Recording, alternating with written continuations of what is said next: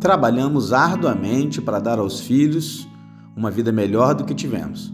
Esforçamos-nos para dar o melhor estudo, roupas, passeios. Trabalhamos arduamente para deixar bens materiais para a nossa geração futura. Eis aqui uma pergunta para nossa reflexão. Qual a herança pela qual tenho trabalhado arduamente para deixar aos meus filhos e netos? Uma herança material ou uma herança eterna? Você e eu temos o dever de ensinar nossa próxima geração sobre Deus e seus feitos. Para isso, duas reflexões são necessárias. Primeiro, quais têm sido minhas experiências com Deus para compartilhar com os meus filhos e netos? E então, o que irei compartilhar se não tenho um relacionamento de intimidade e comunhão com Deus?